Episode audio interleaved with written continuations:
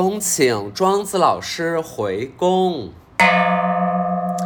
多久没有听到庄子老师的仙乐了？还不快快跪下！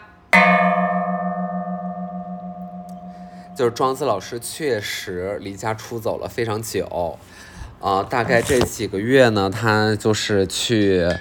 呃，外边玩了，就是去采风了。也也人家那玩不叫玩，对吧？庄子老师人家是艺术家，那能叫旅游吗？那叫采风。然后人家就去采风了，到这个祖国的大江南北，然后带回来了很多很多异性。就是庄子老师这一趟真的是没白玩儿，然后到外面就是汲取天地之精华，反正所有精华都被他汲取了一个遍吧，就非常厉害。然后是就是回来了，然后我们欢迎一下庄子老师，耶！明年这个过年说什么我也不想在北京待了，我就是不明白自己为什么今年哪儿也没去。嗯，贵是一方面吧，但主要是知道自己今年上半年要外出的行程很多，可能当时就想说，哎呀，还是多在北京待一待吧。我不知道是怎么抽这个风啊，就是为什么会有这样糟糕的决定，主要是因为北京过年就是没啥东西，嗯，就是没啥没啥过的，然后大街上也都空空荡荡吧。然后到现在的话，可能还有一些店没有开，但是像肯德基和麦当劳就还是比较兢兢业业的，人家一直在开。然后我前天晚上就斗胆吃了一下麦当劳，就是我好久好久都没有吃这个高油盐油炸食物了，因为我原来特别特别的爱吃，就是每一周像麦当劳、肯德基，我基本是能吃两次甚至以上，就是非常喜欢吃。然后我当然知道说别老吃是吧？但就忍不住，人家就是做的很好吃，这个很难否认。然后我就是好久都没有太吃了，为什么呢？因为就是饮食变得相对健康和清淡了一些。然后前天晚上实在是无聊，因为过年就很多店它不开，我打开外卖软件，我发现也就是麦当劳在送，然后我就给自己点了什么鸡翅啊、汉堡包什么的。然后吃完之后，我不知道是，我不知道是不是因为这顿麦当劳，然后就导致我昨天从早恶心到晚，就是非常非常的难受，就胃疼了一天。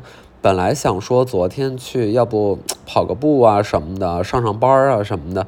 就起码活动活动，对吧？出去走走，一点劲儿都没有，就在家洗床单被罩，就是已经基本到头了，就完完全全动不了，特别难受。然后下午三四点钟，就是白天醒了遛狗了嘛，然后下午三四点钟又困了，然后就，哎呀，又躺在沙发上大睡，睡到六点。就是昨天的一天，就是完全被荒废。想着说之后过年。宁可到外边人挤人，也不想在北京待着了，真的是很无聊。就是要胃疼也换个地儿疼，不想在家里这么疼，真的很难受，有点没意思，确实挺没意思的。然后我妈呢，就是被放逐到海南，她是前天走，昨天还是前天走的，嗯，然后这过年还不知道什么时候回来呢，因为回来的机票特别夸张嘛。那我寻思你就。在还不如在那儿待着呢，反正他也没有班上，对吧？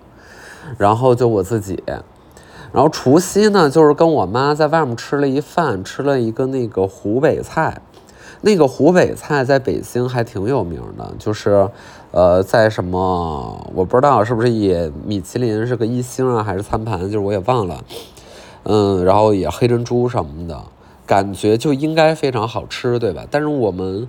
除夕那天晚上去吃，实话实说，我觉得分外之一般，就是它完完全全不值到最后我结账花的那些钱，对吧？就是就是钱非常非常多，两个人吃饭很夸张，就是很奢侈的一个价格，当然我觉得没有好吃到那个程度。这个地儿叫楚善四季，就就就就说了吧，就是。首先一进去呢，我不知道为啥，就是还是希望说去吃年夜饭这样的餐厅还热闹一点，对吧？就是每一桌都有人，但是他们家都没有坐满，然后整个餐厅也没有放什么音乐，嗯，但是这个就是每个人习惯不一样吧。我觉得你你你是吧？你多多少少有一点，就稍微有点氛围是吧？你不一定是那种特别吵闹，但是你可以稍微有点声。哎呀，就也没有什么声。然后吃的那一顿吧，咱觉得有点一般般。哎呀，其实之前报了还挺高期待的。这就是除夕，然后就过完了。回来之后呢，才九点来钟吧。然后我就是那个放春晚、看电视，因为我妈要看，我我其实完全不想点开，但是我妈就是要看，嗯，那就那就那那那那就放。然后他看了一会儿呢，就回屋睡觉了。然后我就把那个画面留在春晚上面，然后把音量静音，然后开始放放别的歌什么的。然后再晚点儿，就是朋友带小孩来家里拆家来了。嗯，他们也是在北京过年，吃完晚饭没什么事儿干，来找我一家三口。然后小孩就是负责拆家，然后大人就是负责聊天儿。然后我们就一起看到了我我那个那个楼下那烟花嘛。就是咱现在不知道这个具体禁燃令是什么个意思啊？但是反正北京过年几乎是没有什么烟花可看的，尤其市区内。但是那天可能就有一个孤勇者吧，就是他放了烟花，而且就在我家旁边，特别特别近，感觉触手可及的那种。然后呃，暖暖的，很贴心嘛，就是很感动啊。但是咱也不知道是能放还是不能放啊。嗯，然后是大年初一，大年初一我忘了我干嘛了具体，但是我印象深刻的是晚上，这不自己就没事儿了吗？就是又是跟我妈吃完饭，然后去呃边上的一个酒吧喝酒，就是步行距离的那酒吧，因为绝大多数也不开，但是那个还在开，国贸下面的一个。然后我进去之后上洗手间，我第一次没发现啊，我第一次没发现。我第二次去洗手间回来之后，我我一看，那不是我之前的好的哥吗？就是大概在三年前有过那么一段啊，就是也也并不是那种特别明确意义上的伴侣啊，但反正我你要翻到那个时候的别克的，你你你肯定是能知道这个人的，就是我碰见他了。嗯，我大概是这么两三年，基本就是没有遇见过这个人，就是没有遇见过。我们俩甚至住在一个小区，就是按照概率上来讲，啊，这个两三年住一个小区，那可能还是会碰见的，对吧？就真的是几乎没有碰见过。嗯，然后就是迎面相撞啊，然后他和那个一位女士啊面对面在那聊天儿。然后我走过去的时候，我当时还戴着耳机，反正我瞟了一眼，我说我操，肯定是他。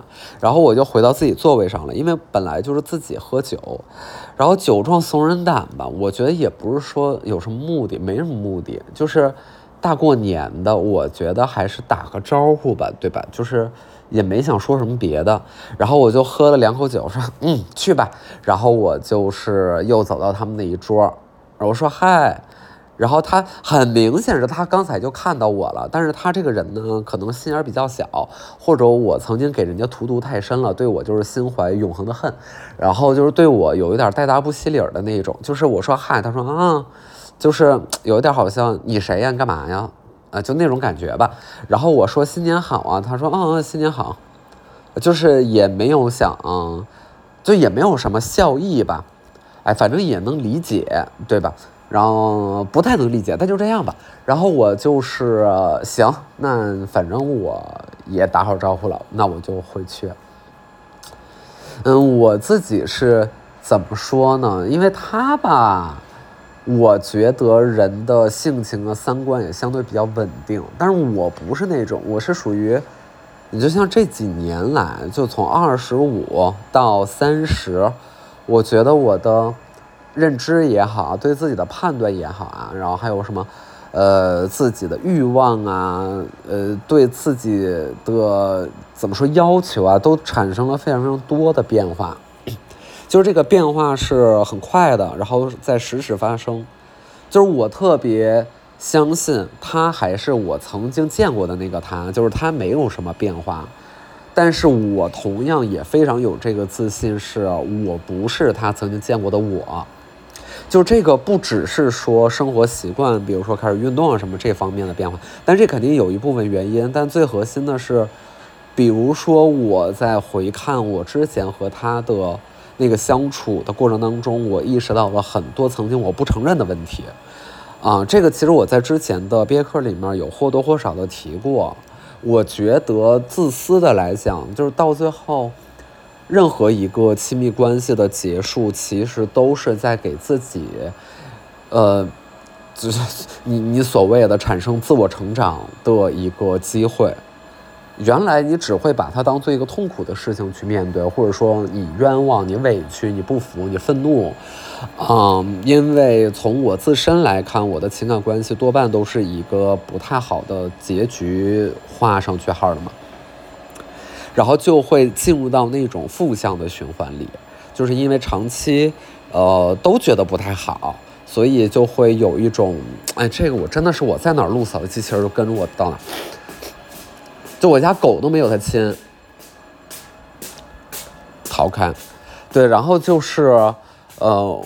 会很负面的面对这一切，就是不只是用负面的呃姿态面对对方吧。我觉得更就是我觉得面对对方无所谓，真的，就是你这一辈子呢，就算恨谁，就咱们都说恨是有毒的一个情感，对吧？呃，但我觉得没事儿，就我觉得没事儿，你你你你恨一恨我其实 OK，但是比较可怕的是反感自己，就尤其是。屡屡在亲密关系里面不成功，然后这件事儿就会很容易归结到哦，是我自己这儿不好，是我自己那儿不好。呃，其实到这儿呢，没什么问题，但是比较有问题的是，你到这之后就不敢往下再进行一步了，就是就是 OK，我不好，然后就这样吧，然后从此我成为了那个我心中的不好的人。嗯，我觉得意识到有问题 OK，然后。你下次尽量的能够避免这个问题，就比如说我从跟他里边我学到的一个是，我觉得我对别人的都不是说控制欲吧，而是说对别人的期待，呃，是一个特别本不需要让对方承担的压力啊。然后无论这个期待是希望对方在，比如说工作啊、生活里面的哎各种各样。总而言之，我并没有，嗯，全然的接受对方他的初始值，嗯，所以我喜欢的并不是我遇见的那个他，而是我希望成为那个他，就是有点虎爸狼妈，嗯，即便他比我大吧，但是我挺过的，就是在这方面我会觉得我自己挺过的。当然也有一些比较表面的问题，比如说自己的情绪没有办法很好的控制，喝多了之后很容易说非常非常伤人的话。我觉得这个是比较表面的，它相对来说也好改，对吧？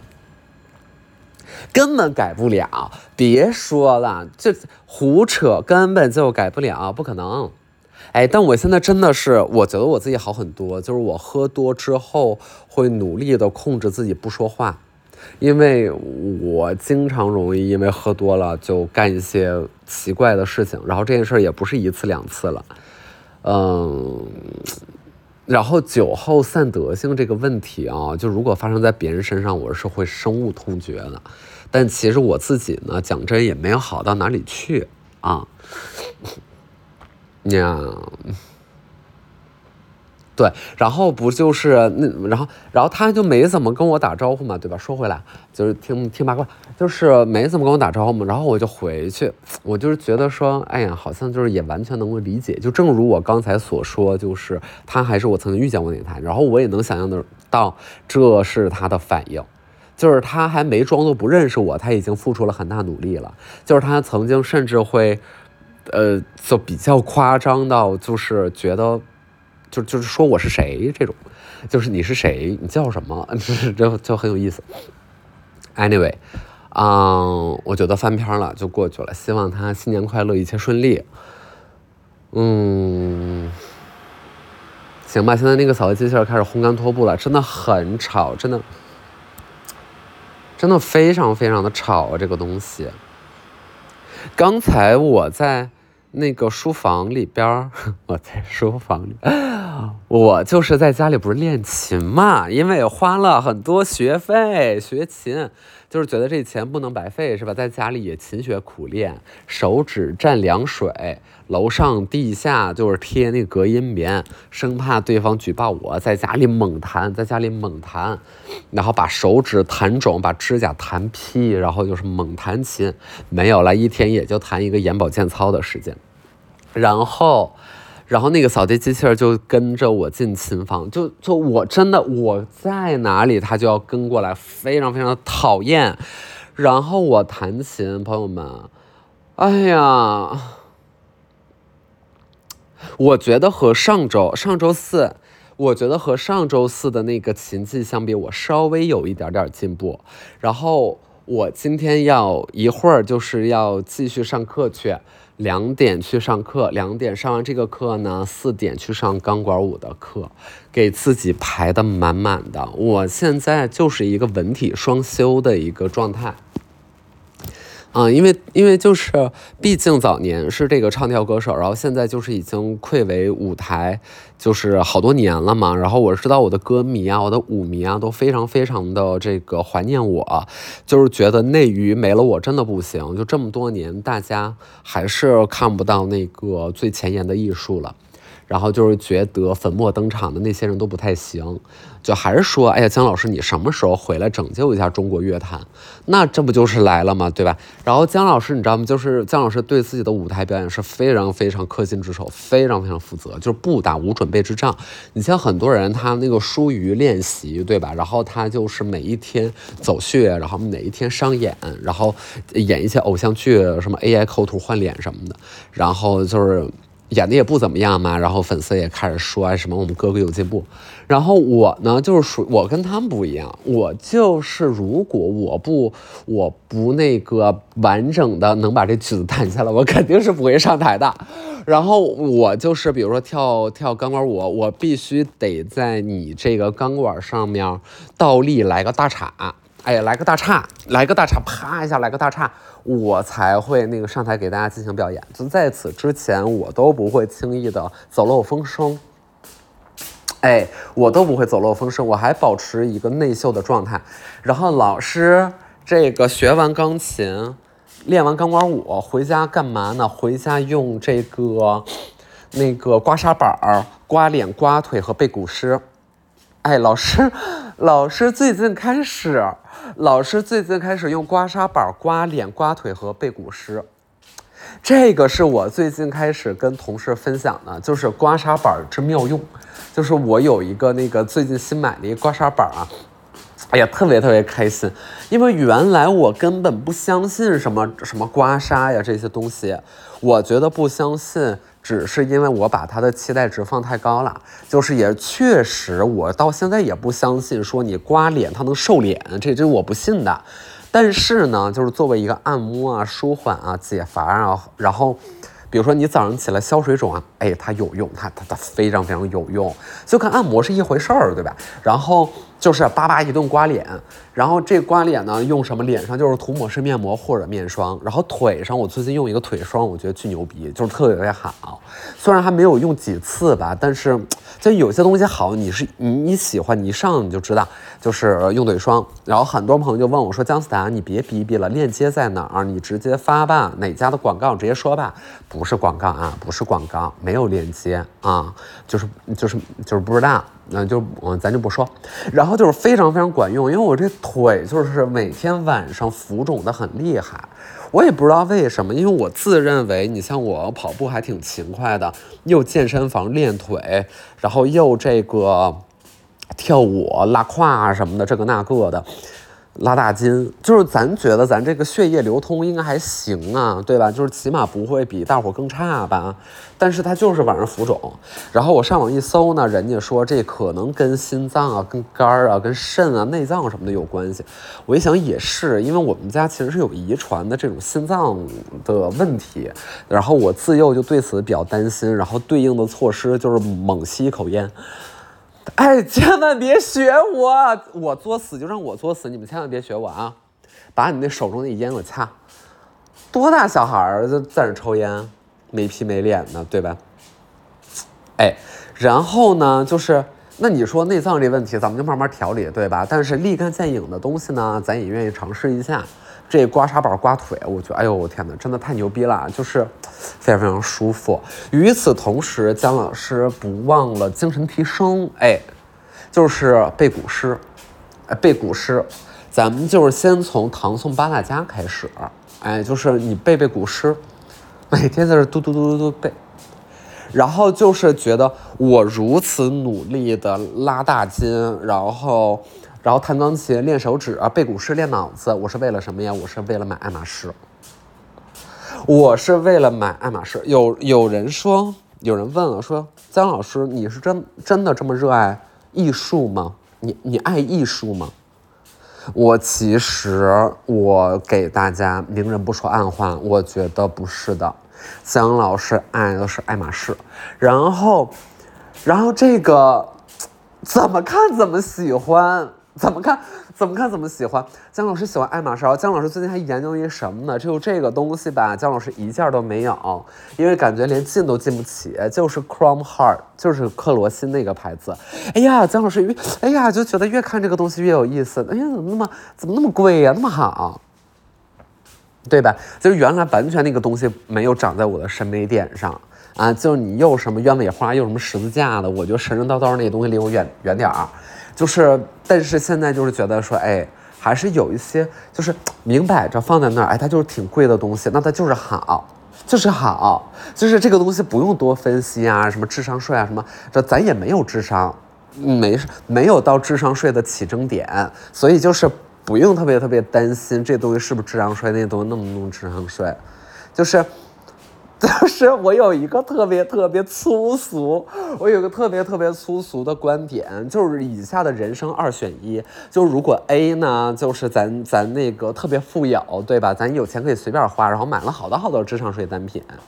然后 B 呢，就是咱们也没什么钱，但是咱们特别聪明，就是能明晰什么是智商税，然后就是这些东西一分钱不花，然后那我就会猛拍 A，我猛选 A，我猛选 A，就是它也对我没什么坏处，对吧？那你说，就是就它也没什么坏处，就是我对比才能够意识到，我对比才能够意识到，就是说爱马仕的这个包啊。是真的很好，是真的很好用。我第一次买爱马仕的那个铂金包的时候，真的，我的博客就是围绕着爱马仕而产生。就是，就我第一次摸它的时候，就是它的表面那个皮质是和我买的别的大牌包完全不一样的，就是完全不一样，就是不一样。然后它就是更舒服一点，然后给人感觉就是又结实又耐看又经久又耐用的，而且它确实很适合上飞机里面放这个放那，就是大伙要是有钱了，这个东西是应就不是说应该买啊，就是值得买，值得买，哎，值得买，就很喜欢，而且这个东西有一个不够，就是就是你看别的，就这个东西就很怪，你像别的牌子的包。就无论是什么 LV 啊、香奈儿啊、什么什么别的、迪奥什么别的，就是你你一个同款，你很很难会去买同款不同色，对吧？就是嗯，就不太会这么买，你可能会尝试一下别的型号什么的。但是爱马仕这个玩意儿，就是你别说同款同不同色了，就算同款同色不同的 size，你也想买。就你有一个三三五，你还想有个三零，你想有个二五，你想有个二零，就是很神奇，很神奇，有魔力，很厉害。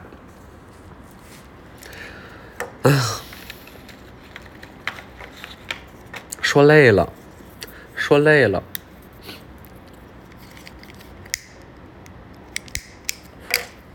真的很好。我上钢琴课，我就是。用我的爱马仕，然后里面装上那个琴谱和羽衣甘蓝蔬菜汁儿。Yeah, exactly，羽衣甘蓝蔬菜汁儿、果蔬汁儿。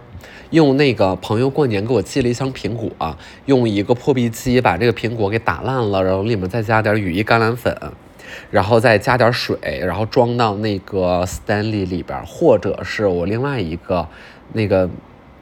Z 什么的一个杯子，哎，特好。然后就给它，哎，放到我那爱马仕里，然后里面呢再装一个琴谱，里面再装一个琴谱，再加一个什么百乐的百乐的那个圆珠笔吧，百乐的圆珠笔。再加一个什么呀？咱们再加一个 Mo Skin 的本儿。哎呦，这味儿正，这味儿可太正了。里面最好再放一个 b r a d o 的这个护手霜。哎呦，齐活，家人们，齐活了。如果要表现的更那个什么一点，你的包里还得有一个便携的 sanitizer，因为你接下来，你你想，你练完琴，然后钢管舞中间，你接下来你是要去吃一个三明治的。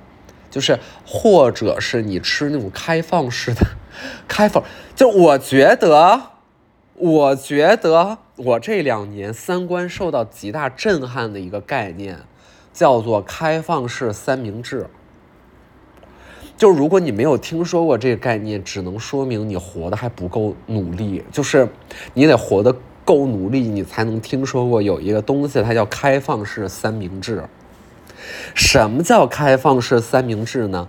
就是一个三明治，一个下面面包坯子，然后上面是放点这放点那，它没有最上面那一层面包，这个就叫开放式三明治。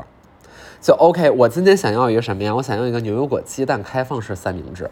那 OK，下面就是一个这个全麦面包，哎，上面呢是牛油果的打成的这个果泥。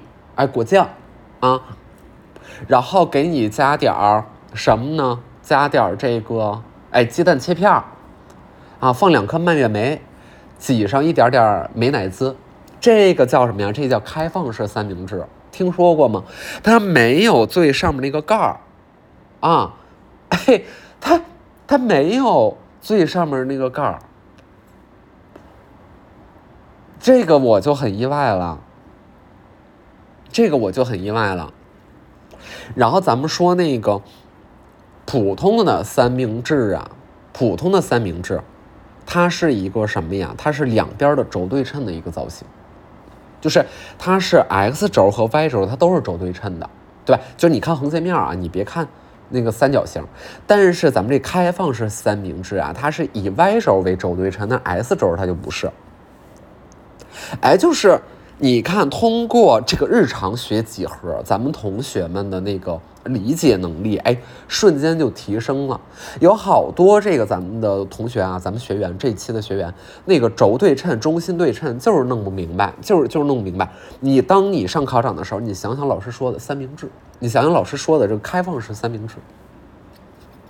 就明白了，哎，我跟你们说，就是开放式三明治，真的就对我来说是一个极大的 culture shock。我，我，我，嗯，我觉得我已经味儿正了，我已经味儿挺顶了，对吧？就是。人家 Austin 姐妹每天怎么弄，我也怎么弄了。人家卡戴珊，就是我也是卡戴珊 wanna be，对吧？就是就是我已经付出了足够的努力了，咱已经有四五条瑜伽裤了，还没完，我们还得再吃一个开放式三明治。没错，哎呀。真的四五条瑜伽裤，然后我最近 完全不止。然后我最近发现，这个不同的瑜伽裤啊，对于咱们那个收腰提臀效果真的是天天壤之别。就是有一有一个裤，那裤子我说实话我挺喜欢的，但呢，它就是但但但它就是一条男裤，然后我男裤女裤各一半吧，男裤居多啊。然后那条男裤呢，我觉得，哎，它这个提臀效果就不是特别的明显，就是有一点点怎么说呢，有一点那个不对劲儿，就是有一些就是很细节，剪裁就很细节。反正这个玩意儿吧，就是越研究你会发现越没完。就是原来就觉得这么都是一回事儿嘛，那你说都白提，那能有啥区别？妈，区别大了去了。但这个吧，就是不用展开，就是就就别展开了。反正到时候呢，就是大伙儿如果信得过我，三月一号你就是预约一下，小红书预约一下是能怎样啊？就是我发了那个预约之后，就是有人问说哪天直播，我上面写着三月一号，写着呢，全是运动单品，一个一个每天金老师在各种运动健身房里面试，也烦死了。